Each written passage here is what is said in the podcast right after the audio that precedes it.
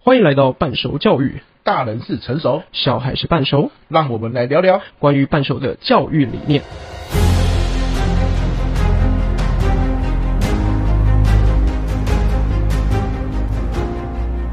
大家好，我是培佑。我是何轩，今天我们录音的时候啊，刚好是教师节啊，所以呢，我想要跟大家聊一聊，在我们生命中影响我们很深的一位老师。嗯，可以，啊、o k 吗？我想大家应该都认同，老师在我们成长过程中扮演着很重要的角色，你认同吗？当然啦、老师真的是，呃，有时候不仅是教你东西，还教你很多生活处事的道理。没错，没错。那很多人会说，老师，我同意啊，这个老师的确在我们生命中扮演重要的角色。不过很多时候是负向的。对，好，那当然啦，这个这个人多嘛，对不对？总是各式各样的人嗯都有难免嗯对，但是我们一直所在啊，这个负向的经验其实很可惜，对，对不对？一定也有一些可能正向嗯对他他可能没有做很多事，可能是对一句话、两句话，就给你生命有一个 punch line。对一个行为，或是他上的某一堂课，对，啊，其实它影响了你很深很深。对，好，那有些时候你可能忘记了。对，对，对，透过今天我们这一集啊，诶，如果你想起来，嗯你可以跟这个老师再联络一下，OK，啊、或者是你自己想到，其实你内心都有一股暖流通过，嗯对对也蛮好的，对不对？好啦，那何轩，你要不要先来分享一好，下？我我先来分享，就是呃，大家知道我是补习班老师嘛，但大家可能不知道我教的科目，我其实是教高中物理起家的，然后我一路就是念书都是念物理系相关，所以其实呃，很多人没有像我这么幸运，我我很早很早就决定我要念物理系，从什么时候呢？从我国二的时候。我在国中的时候嘞，是念私校，所以我们学校其实就有找那种外聘的补习班老师进来啊，等等的。然后呃，教我们自然科那个老师，就包含了物理、化学、地科、生物那个老师，其实他也是教高中物理的。教这个高中物理呢，他在上课的过程当中，你就觉得哇，好有魅力哦！这个老师，我的天，他除了把所有的东西讲得很简单，因为当然国中的东西很简单，但他融入了科呃生活里面的科学，所以他有一句小小的名言，就叫做“生活处处是科学”或者“生活处处是物理”这样子。那所以到现在在教学的过程当中，我还是一直会想要把这件事发扬光大，然后持续的下去跟小朋友分享。哎，物理不是一个这么艰深的东西，它它会跟你的生活有所连接。那老师有趣的地方在，呃，他其实在上课的过程当中，他就是在分享他一些生命推进的过程，然后碰到什么物理，碰到什么样的概念，就好像他很喜欢玩赛车，然后所以他就跟我讲了一次，他在这个山上下呃下山的过程当中呢，发现车子抛锚了，那、车子抛锚怎么办？哇，我们开始在上牛顿运动定律了。是他就跟你讲说，诶，我的刹车怎么样下放，然后产生怎样的下滑力，然后它要怎么样产生摩擦力，然后让它比较安稳的回到平面上面，等等之类的。哦你就说，哇靠，这个它不是拓海，对。但它做到了拓海可以做的事情。如果他车上有放豆腐，一切也是会很安全这样。当然，当然，当然，绝对没有问题。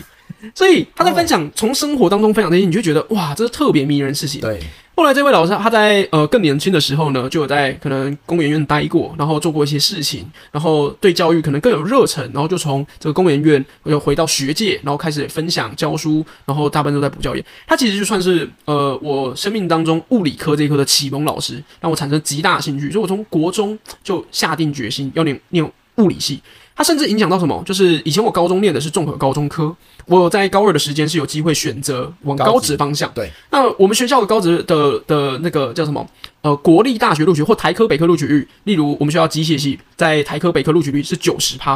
哇，那你知道那高到就是、很高欸对对我干嘛选念高中啊？我随便念个我们学校的机械科，跟着里面老师好好念，那我就一定台科北科啊。对，那可是我后来放弃了，我没有去念高职，原因是因为高职没有一个就是综合性的物理系，它已经把它分开变成电子、机械、电机等等之之类的。所以我后来还是毅然决然的，就是念了高中，然后继续往物理系下去发展，这纯粹因为兴趣。那呃，所以其实蛮感谢当时这个国中老师，因为这样的教学方法，所以产生很高很高的兴趣跟启蒙。他那个时候也是一场讲座而已，是不是？就是他一个，礼拜一场讲座，然后每个礼拜都是请他来讲。对对对对对对对。哇啊，他为什么会来？是是跟学校有合作？对合作，因为他算是补习班老师，就是我们讲在新竹的补一些补习班名师，然后他就进到私校里面，然后做开呃一个礼拜三个小时的复习课。哇，对，那你每个礼拜不就很期待？就他每一次上课都是会用一个生活的情境对去带他的一个重点，这样子。对，呃，可可能不止一个，它就是很多的故事串接起来，但你会觉得哇，学科学这么有趣的，而且它跟你的生活息息相关，只是你没有注意到。对谁会想到在在车子在山山上抛锚，然后呃在回到平面的路过程当中，跟牛顿运动定律有关？牛顿我们都只想到苹果而已，啊，对啊，对不对啊。然后或者有人看到牛顿，看到 F 等于 m 看到公式，就婚体啊，对就没有办法。可是他实际上他这完全没有用复杂的数学或者是公式带你下去讨论这些东西，而是潜移默化的从生活的故事当中发现，诶，如果你学好这个可以怎么样？所以最最更重要的东西是回因为启发了，所以让我们在回去的过程当中，然后会找更多的资料，然后去对阅读更多的。我还记得我那时候那个老师就是呃，因为这个老师的关系，所以我去读了相对论。那哇塞，国中生念相对论听起得来懂，你看得懂，很好笑，这样嗯。当时当然看不懂啊，什么加速度就是重力就是什么，那时候完全看不懂。可是对未来学物理其实是多多少少有帮助的。我当时当然也是看漫画版，那它它就是一个启蒙的过程嘛。对所以当然还是一样看，第一个教师节要感谢的老师对，就是这位物理老师。就是这位物理老师。因为因为你刚刚说国中去看相对论，我们我们先不要管看不看得懂， 对就是你有动力去看对这个哦，任何老师听到整个鸡皮疙瘩就起来了。对对对，就是我怎么让你有兴趣去看的，对不对？对对哦这个对好猛啊！所以我觉得这个最大的关键就是说，我们要用生活化的方式，对，去融入到我们的学习的过程，不对不管是任何科目都一样，没错没对不错对？，哈，那这个也不是只有老师做得到，啊有时候我们自己或是家长，哎，其实我们都可以去思考，孩子如果很排斥一个东西，嗯哼哼，我们怎么样哎启发透他过的动机或引起他的兴趣。对，透过生活的连接，对对对，那像这样，朋友有没有也是对你生活当中有一些很重大影响的老师？你说我自己是不是对啊，OK，有有有，我就是因为大家不知道有没有听过所谓的七八月小孩效应，嗯、啊，就是说在你国小的时候，哈，小一、小二、小三啊，有有些有些孩子会学得迷迷糊糊、懵懵懂懂，很像哦一直不进入状况。对，那根据研究，通常他们都是七八月生的，在为什么台湾哦，在台，因为台湾的教育制度是九月哦，你说九月当。是一个新的学分期割，对对对对对对，对，像我是七月三十生的，哦，好，那所以呢，如果你们要送我礼物也是可以的，啊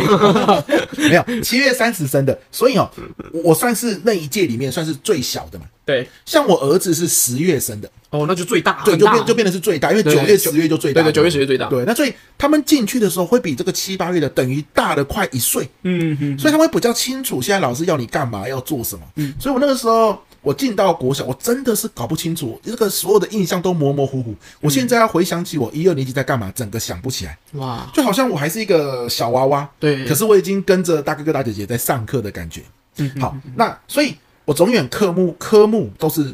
这个嗯没有到属于表现非常好，不是算最后一嗯名或最后两名，倒着数特别快，对，倒的数特别快。嗯那那个时候班级数又大，一一个对一个班级大概四十几个人，哇我都是四十名或四十一名。嗯然后我妈问我说怎么会这样，我根本讲不出来，我就迷迷糊糊啊对，我就是一直在跟上他们的脚步，然后永远搞不清楚状况。嗯，哼这样子的一个过程，那常常被老师骂，对，常常被老师盯啊，尤其在那个时候，就是你你课业成绩不好，然后老师就会就觉得说你要加油啊，你要努力啊，然后就会给你很多的建议，某种程度算爱之深责之切吧。嗯，对，好，我印象很深刻、哦，就是那个时候我妈还去找老师，跟老师说，老师啊，嗯我儿子怎么会这样啊？嗯、你知道老师说什么吗？老师说、啊，你儿子就这样啊，你就认了吧。哇塞，哇靠他直接把它归类在基因天赋这方面，对对，哇嗯然后我我 妈不相信嘛，所以我真的是很感谢我妈。我妈不相信，她说不可能吧，她幼稚园表现的不错啊。然后老师说大家幼稚园嘛这样，好，她说你不信哦，拿走我们去算命啊，你知道我们在 屏东那个时候算命了，比较传统， 我妈说好诶、欸然后就某个周末跑到一个乡下，我看记面相还是手相， 对对，我跟你讲，不是面相，不是手相，一个老阿伯、嗯哼穿着吊嘎坐在榕树下，哇靠然后我就周末老师带我妈跟我就去了嘛。阿伯干嘛？叫我把手伸出来，对，然后打我的脉搏。哇，他是中医还是算命？对呀、然后他就看着我笑笑，我看着他笑笑，然后他就把手放开，然后他就跟我妈讲一句话：“你儿子就这样，哇靠，差点就栽我印象很深了刻，。”对，然后老师就说：“你看吧。嗯，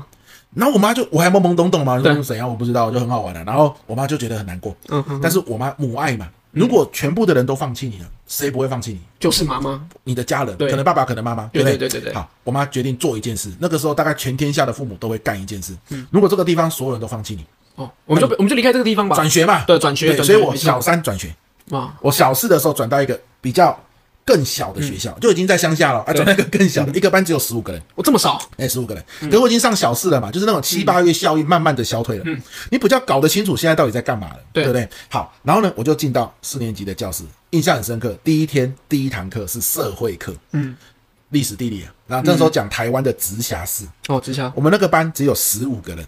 好，然后我坐在那边，一个人都不认识，所以我只好专心上课。我那时候常常回想，如果我多上几天的课，说不定我认识新朋友，我可能也开始混。对，可是呢，我那一天很认真上课，第一天嘛，我认真听，听完了一节课，老师在最后下课五分钟问了一个问题：有没有人可以告诉我，那台北跟高雄哪里不一样啊？老师上了一整节课了嘛，有没有人知道哪里不一样啊？我心里想，诶，有很多答案啊，因为老师刚刚讲的很清楚嘛，但是没有人举手哦，没有人举手，老师很像也很习惯了。对对，他就准备要下课了。那这个时候我举手，他吓一跳，竟然有人举手。我说：“老师，我知道高雄有国际级的港口，台北没有。”老师整个仿佛被感动坏了。哇他，说：“哇，诶，你是新来的吧？我没看过你。”我说：“嗯、我我叫做培佑，培佑是不是？”他马上看那个点名条，哦，真培佑！来，各位、给培佑掌声鼓励一下。你看嗯哇嗯他好认真听哦，哇，不错不错不错，培佑要继续保持哦，哇，你这个转学生厉害哦，好、这样子。嗯四年来，我第一次被如此正向的鼓励。哦啊，我觉得跟你这个老师蛮像，只是你老师对是结合生活，我是对被一句话鼓励，你知道？对对对后来我四五六年级，我的社会科哦，我的每一次都应该段考超厉害吧？最低分，嗯一百分，哇，就是我没这么有低嚣于张啊一百分，我 我可以把它全部背起来，我靠，然后去嗯写这样。我后来高中读的是社会组，对，然后我考大学的时候，国文、英文、社会三科，历史啊哈，三科是全国百分之一。嗯哼哼哼哼，然后呢，我读的是师大历史系，好猛好猛，所以如果如果教师节我要讲一位影响我最深刻的老师，其实那个老师可能没有意识到他影响了我，嗯，好，因为他就是很很随意的说啊，这个老朋友可以回答问题耶，可那个画面是我十几年求学生涯里面最印象震撼的一次对最深刻的画面，嗯哼哼就是我我原来我可以啊，对原原来我是可以被肯定的，嗯，好，这种肯定的力量真的很恐怖。一路走到现在，我现在是靠说故事、对没历错嗯史故事为生嘛。你看，这也是社会课，对对对对，一路对走来，就因为这句话埋下一个种子，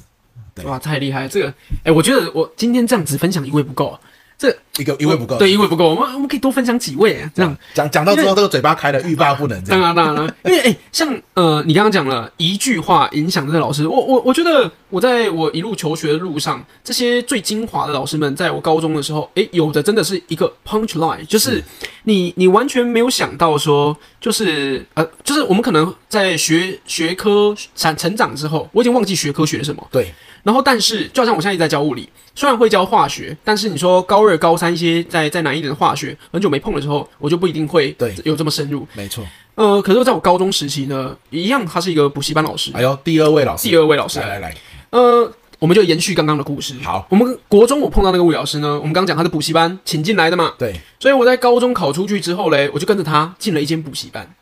在新竹，也基本蛮上大的。他在哪里，你就跟着他。对，我就，想跟着他去哪里，因为我就觉得哇，这个老师有料，我还想要继续从他身上学东西。他算你师傅了吧？我看，呃，我觉得某种程度上，对算算是，啊哈对对对对对。啊哈而且那当时上他物理课的班级，其实算是真的算小，二十几个人，所以几乎算是他可以手把手在带你一些哇，很厉害的东西。这样，就算我现在编的很多讲义，也是受他很多影响。这样。然后，所以第二位老师，就是我在那间补习班，当然为了方便，然后也为了不要跟其他补习班课冲堂，所以其实我的物数化三科都在同一间补习班。物理、数学、化学对，物理、数学、化学三科，我听到会做噩 梦的。我理科生嘛，我念是自然组的，是对不对是是？所以我我我都把注意力 focus 在这几科上面。我补习最最主要就是补这些。对，所以在当时我就碰到我的化学老师，那个化学老师到现在都还在线上教，应应该可以喊名字没关系吧？可以啊可以啊哦，对，他他们在新竹叫中汉化学，中汉化学，然后他们 slogan 就会打中汉化学值得信赖。其实到现在，我都会回去请教我老师一些问题，对不管是教学上的，然后编排讲义上的，或者是呃一些以前我碰过化学问题等等对之类的。是因为身为老师还是会碰到问题，当然对。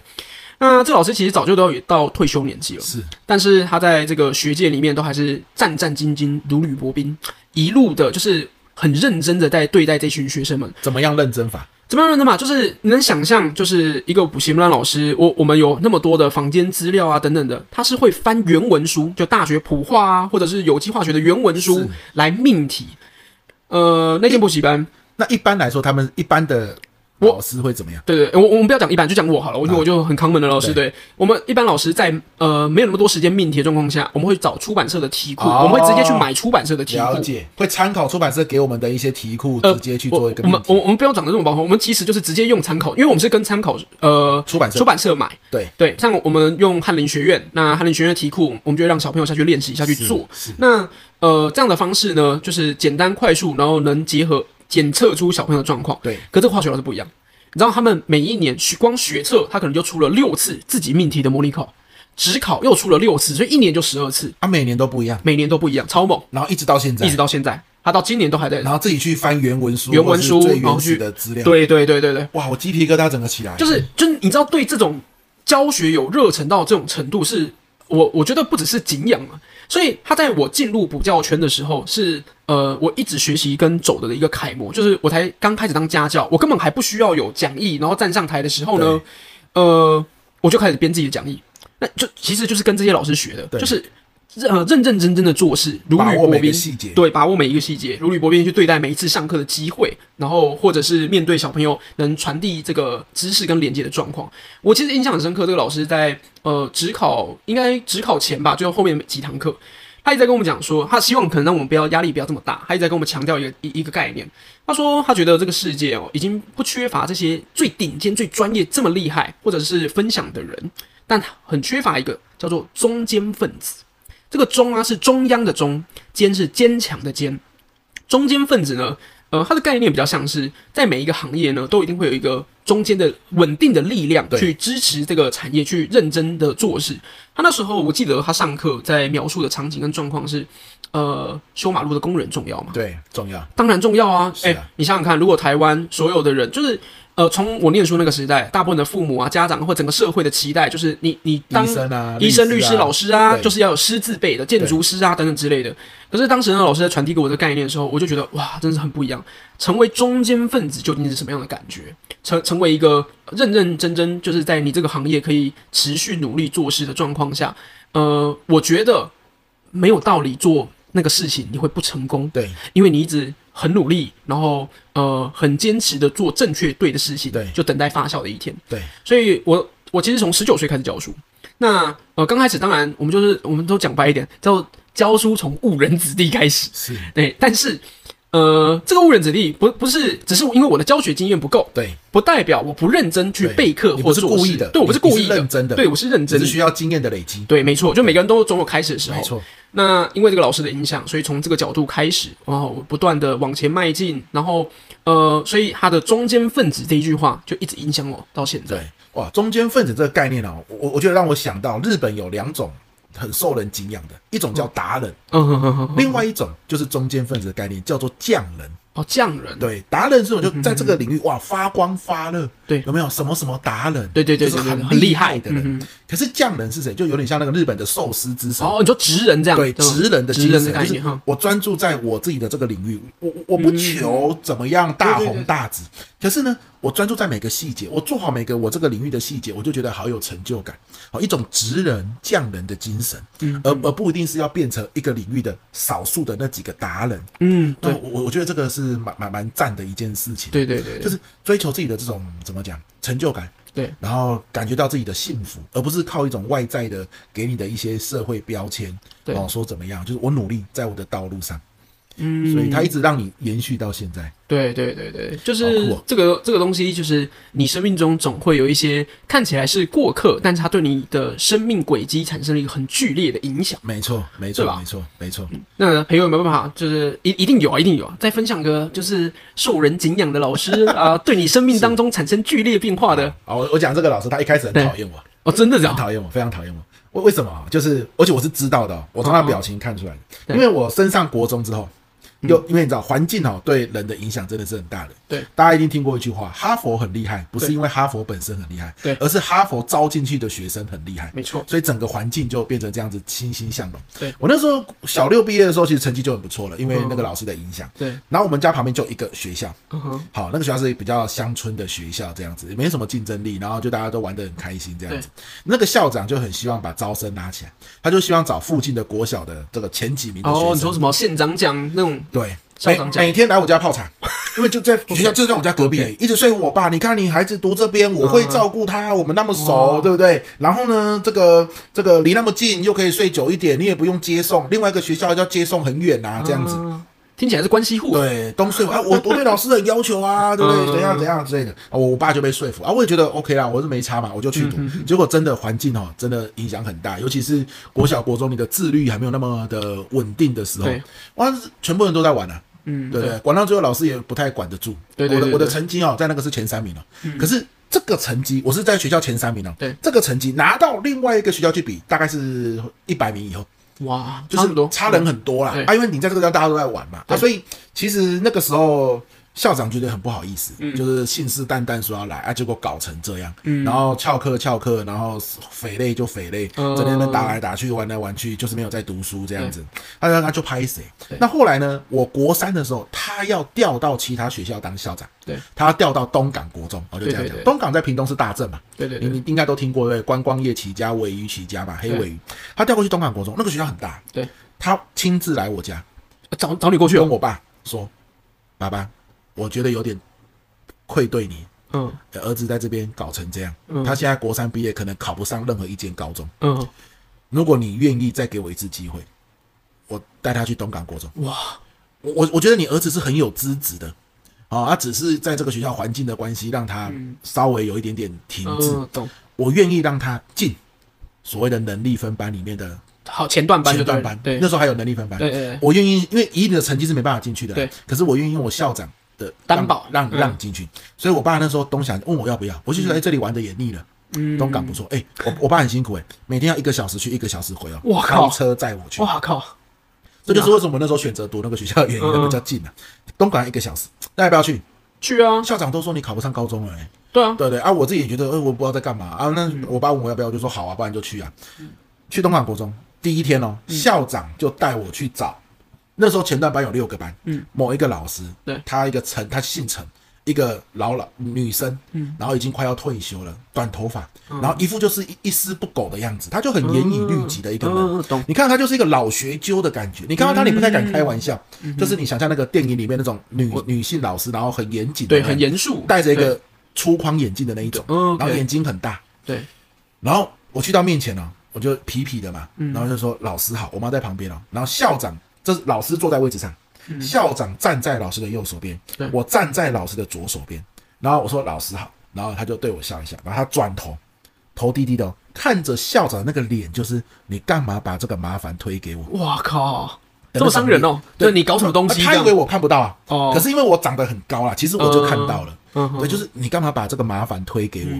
我我我带能力分班，压力还不够大吗？嗯哼我我还没有在扛升学率吗？你这什么意思的那个样子？那校长也就是笑一笑，那就说对那以后就麻烦你了。嗯，然后校长就走了，然后老师就说来去班上找个位置自习。那我就回到班上，哇，一开始哦真的是痛苦啊吧？就是积习难改啊，各种顽劣啊、考试作弊啊，嗯啊、偷看小说啊。哦我我毕业的时候，老师还我三箱小说，不是， 你是图书馆吧？移动图书馆这对样，，三箱 哎、可是你知道怎样吗？一开始哦，就是很严格哦，只要我违反规，他就把我叫到前面去，嗯然后跟我讲一句话：“朋友，你爸爸来回两小时，哇，载你来的，勤了啊，情勒真的是情勒哎，再两个小时啊，不是来让你在这边违规嗯的。你想一想，你当初为什么要来？在全班面前，然后很严肃的跟我讲，嗯也没有骂我，也不打人，他也不是会打人的老师，他就在全班面前讲：“这是你要的吗？”去走廊罚站，然后我就要去走廊罚站，然后罚完站二十分钟，他就叫我回到位置上坐着嗯继续上课，然后又违规了，又被叫他叫到前面去培佑，全部人都在听哦，嗯，这是你要的吗？哇，非常就是你不能这个规矩不好。嗯首先注意哦，这不是违规，对是你的生活品性嗯，不能不好。对你要对自己负负责你要去想这个是你要的嘛，你要自律。对他一直在培养我自律的精神，可是嗯呢，他也知道我已经两年多。都在过这种就是轻松的生活，对对对他就是叫我到前面去，让我想一想，去外面站一下，冷静下来，然后回来。对，打破原来的框架，对不对？每天都在外面站了，站到那个纠察队都习惯了。嗯， 对，然后然你就后在这这样，对，可是环境真的影响很大。嗯，那那个全班哦，没有一个人是要考屏东的学校，全部的目标熊中熊女，哇塞，每一个这么人硬哦对很努力，我靠嗯每一个人都是哇，你今天这个题目解得出来，好厉害哦！以前在我那个学嗯校，是你这个。电动打得很好，好厉害哦！宝可梦抓这个宝好厉害、哦，好厉害嗯那个地方是哇，你这个好厉害哦！你这考这个成绩，你为什么这题数学会？你这个历史怎么背的？变成是什么？你功课真的能够搞定，有自己的想法是值得夸耀的一件事。学习氛围不一样，嗯那这个学习氛围是老师坚持之后把风气带出来。嗯嗯所以我那个时候我考上了屏东高中，第一次考试就考上了，第一次啊，所有人都还在拼，为什么？因为那个时候规定是你第一次是不能考外县市的，嗯哼，嗯没有人报第一次，全部都拼第二次要考高雄。在这样的氛围底下，所以我第一次考完就很轻松了。嗯，然后对哦老师也觉得啊，你考完啦，很一定开有心。学校对对 OK 对，啊他他也对就跟我就好朋友这样子。对，那我觉得哇，这个老师是一个怎么讲？他培养我自律，嗯可他不 OK 是用一个极端高的压方法。对，我后来读行为设计学，我才知道这叫做什么。他说，人哈、有时候做一些行为，你觉得很夸张，不是这个人的问题，没有什么好同学、坏同学，是环境造成的这个人。对，那你给他一个适当的环境，对不断的提醒他，这个人就会慢慢的改变。嗯嗯，所以后来他还我三箱漫画，对嗯他每次看到我漫画就是没收，然后把我叫到前面去，培佑，这个是你要的吗？培佑，这个是你要的吗？培佑，想想看你爸花两个小时载你来，嗯培佑去外面二十分钟站着冷静一下，嗯想一想你在干嘛，然后再回来。对，毕业的时候他还我三箱漫画，我爸送他三箱水果。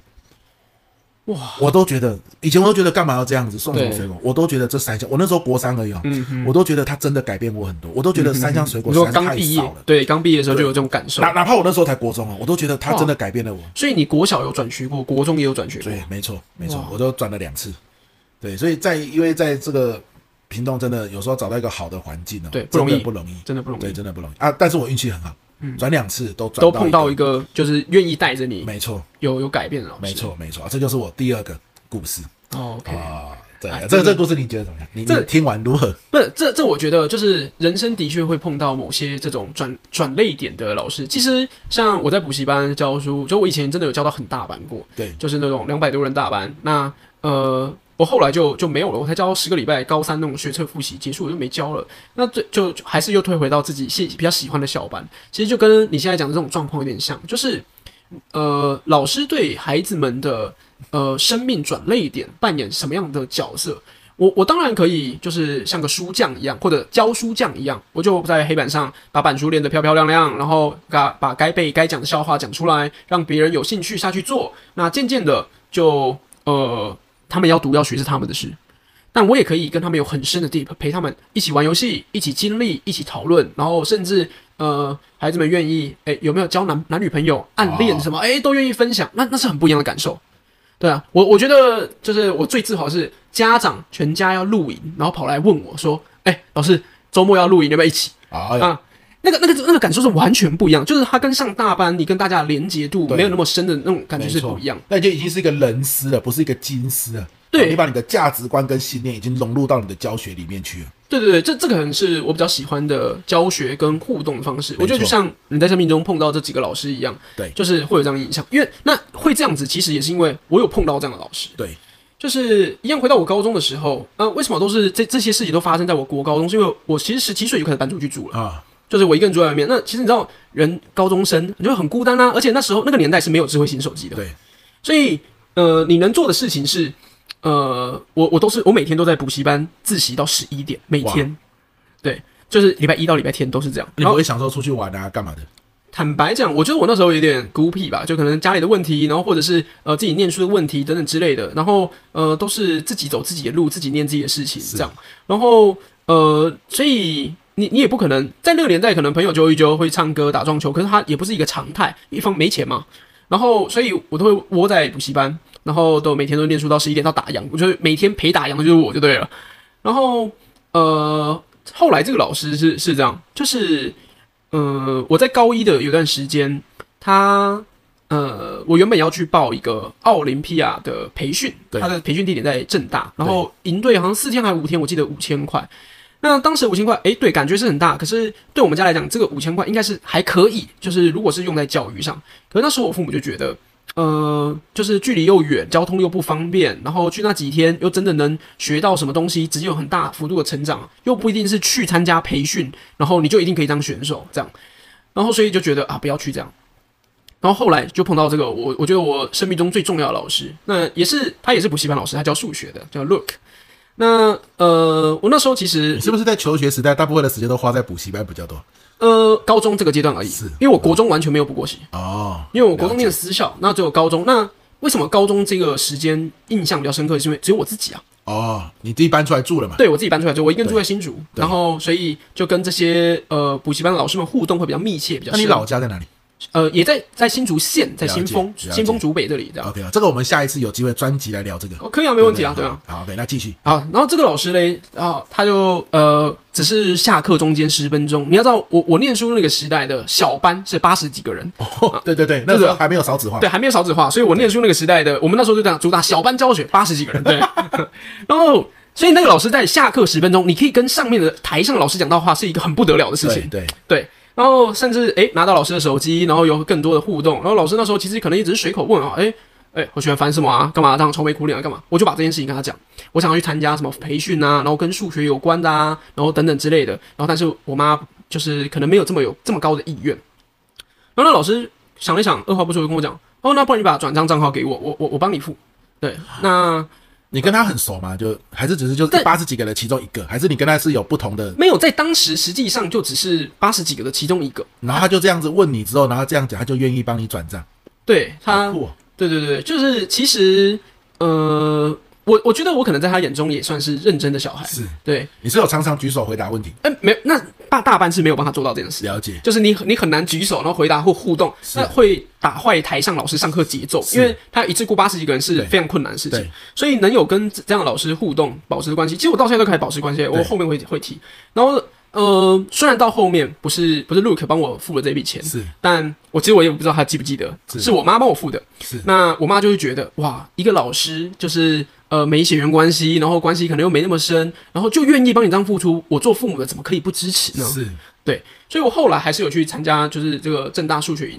那说来好笑，就是其实那营队，你说我现在想起来有什么是是有一点东西啊，但很少，真的很少。 但还是我我只是在那边碰到了我的国中同学，我国中同学们真的都很厉害好。对对对对，然后就能叙叙旧这种感觉啊，对也是对营队就去玩。对，可是说回来的老师，这个老师的一路上面，他就给了我很多呃方向啊、指点啊，所以其实呃，在我高二的时候，我我刚刚讲，我国二决定我要念物理系，对我高二的时候，我决定我要当补习班老师，对，然后就开始我才会有办法从可能呃高中一毕业，然后开始十九岁，我就开始接家教，当辅导老师接家到接家教，小班教学、大班教学，然后又回到现在，对，开始自己经营补习班上课这样子的状况。那呃，它就算是我一个可以模仿的指标跟方向。那我只能说我运气很好，因为我算是找到一个对的或可以模仿比较正向方向的这个指标在。对对，那呃，所以我在毕业那时候，其实跟老师有约定，就是诶，后面哪一天我们可以开始就是一起出国玩啊，然后干嘛的，就是过到就我理想当中补习班老师的生活的这种形态，就是我们可能呃小朋友一个学期三次段考，这三次段考就是我们的放松时间。就是我们一到日都要上课，对但是只要段考，我们就是放假。啊，我们放假基本上就会出国。 ，OK。对，那你中就午跟陆可一起出国，对，跟 Luke 一起出国。但但我我们不是真的一起搭飞机一起出国，我们是直接在那边会面。哦就是有时候呃，新竹的课是段考周跟我的段考周不一样，对跟台中段考周不一样，就是可能会差个半周一周的时间这样。对有可能他们是上一周的周末，我们是下一周的一礼拜一礼拜二对这样子这样的感觉啦。那我我你看，我从教书到现在十一二年左右，哎。今年终于达成这个目标。哦我们这样，我光今年这样出去，我们就一起出去了三四次吧。了解，对对，可能跑了首尔、曼谷、香港、对冲绳，就开始很多开始很多地方可以一起跑。就是暗示说，其实补习班算蛮好赚的啦。啊，当然， 当然也不是啊，没有那个年代，那个年代可以，啊那个年代对对对，我们我们这个年代就是清寒的工作教育 者对，这又可以聊一集补习班到底好不好赚，啊，这个年代，哎，好苦，好苦啊，是好苦，对好苦啊，真哇的。心酸呐，对对对也不容易啦，都有不容易的地方。对，但最棒的东西就是就是呃，我们看到我刚刚讲的这个，我分享的这三个老师，他们虽然都是出生于补习班补教，但他们其实有在学校里面去做教书。对可是最重要的东西是，他可他们三个都是我生命当中很重要的一些转泪点，或者是呃影响很深的一些改变。是，那所以当我在补教圈里面开始当老师的过程当中，我自然而然的也会想要成为这样的老师，对，跟做这样的事情。是对，太酷了，就是，所以我我觉得今天啊，我们听起来像满满的正能量啊当然嗯就是哇，这老师啊，这个这帮助我们很大，但是不可讳言啊，我们的确对在教育中也遇到一些老师是给我们很大的痛苦、当然肯定的，折磨嗯，对甚对至对阴影。但是我觉得人就是选择嘛，对如果每年都有一个教师节，可以让我们去回顾一些老师，对然啊后这些老师对我们做的事情，让我们更有力量往前走。嗯那与其去想到阴影，不如去想到那些真的对我们有很大正向帮助的老师。对啊，我我我也可以分享，就是如果我们有机会啊，可以下次再分享。我有分享过，在高中集体在操场下跪，好有哇暗黑版的老师，很哦刺激的故事，真的是。对，就是下一集我们有机好会有机会再再聊分享对这对一种，对对对对，所以很多啊，但是我们怎么选择，让我们的对的人生是充满着感恩没、错感谢，继续走下去嘛，对不对对对对有有一天我去听一个演讲，然后那个老师讲一句话我很喜嗯欢啊，他说：“我们都希望孩子培养孩子感恩的能力，嗯哼，对不对？那首先我们有没有做感恩的事情给孩子看到？哦哦，，其实其实很多时候要不要感恩，其实都是一种选择啦，没错对，但我们选择的是，我们刚开始录嘛，嗯那我们希望，诶，刚好遇到教师节，我对们选择先用感恩来没错开没始错。那其实一定我们生活中都遇到很多这样子值得感谢的老师，没错，嗯我我们把它选择出来，它其实就就蛮温暖的，对不对啊？就就这样的一一个概念啊。对，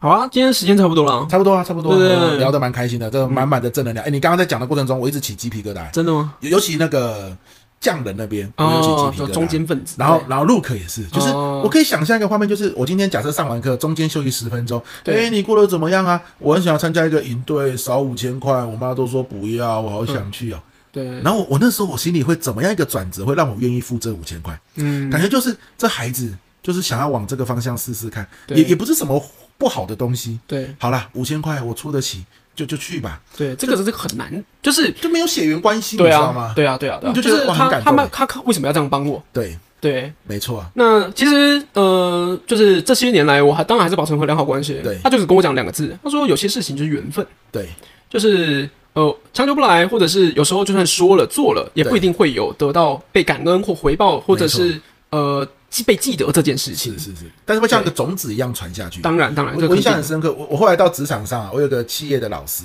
对，然后他是一个专门在教所谓的 NLP，嗯哼嗯然后哼，正向正向沟通之类的老师，然后他自己有在网络上说书，对就广播访问他，啊，都变成一个档案一个档案在网络上。嗯那我我常常在开车的时候听他这个音档，有一天我不知道一怎么样，一个不小心档案都不见了。嗯，然后我就问这个老师，我就我跟他也不是很熟哦、就上过他的课而已。那他是一个很厉害的老师嘛，在企业终点费一小时是破一万五的那一嗯种哇。塞，嗯然后我就只是上过他的课，我就觉得哇，仰之弥高嘛。呃对，但是我好喜欢听他的这些说书的音档对，我就传讯息问老师说：“老师，我这个音档，你之前我上课的时候，你有你有给我，因为上课的学员可以得到对。可是我一个不小心，全部档案都不见了，毁损了。老师，我真的很抱歉，但是我可不可以再拿一次？”对，这这个老师亲自打电话给我，我是用 Message 传给他嘛嗯对，我有 Facebook 好友，他打电话给我问一下发生什么事情，嗯，然后他说、OK OK 没问题，来我 Google 的这个云端连接给你，哦，嗯，里面更多，你知道吗？哇本塞来我只有拿到几个而已哦嗯，哼然后我就重复听，哇，里面现在有几十个。哇他塞说，你都可以听，拿去听啊，有什么要交流讨论再跟我说。我说老师，我真的很谢谢你，我知道你这些是是可以卖钱的，你这样免费给我，我真的很感谢。对，他跟我说什么？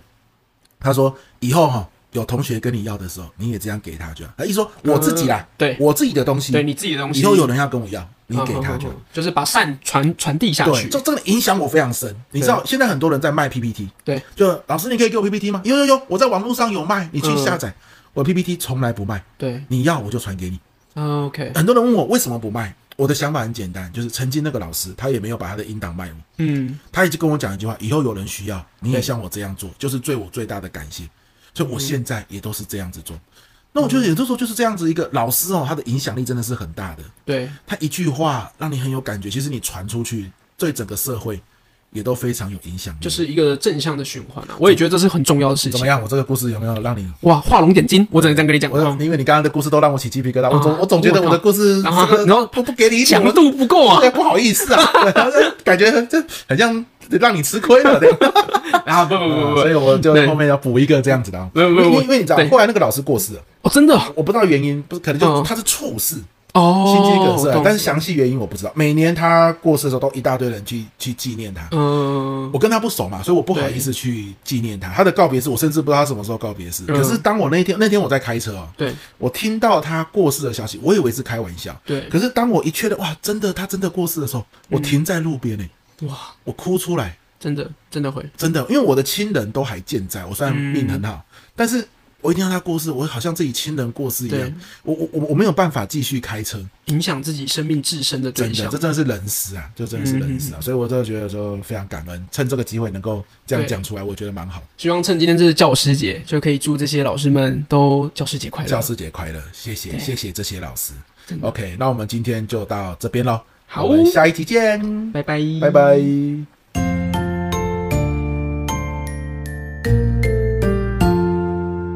集的内容你们喜欢吗？最后，关于半熟教育，你有任何的想法或是想聊的话题，都可以寄信给我们哦。我们的信箱是 e o h b e 零九二八小老鼠 gmail.com，如果有任何业务合作的机会，也欢迎寄信给我们哦。大家拜拜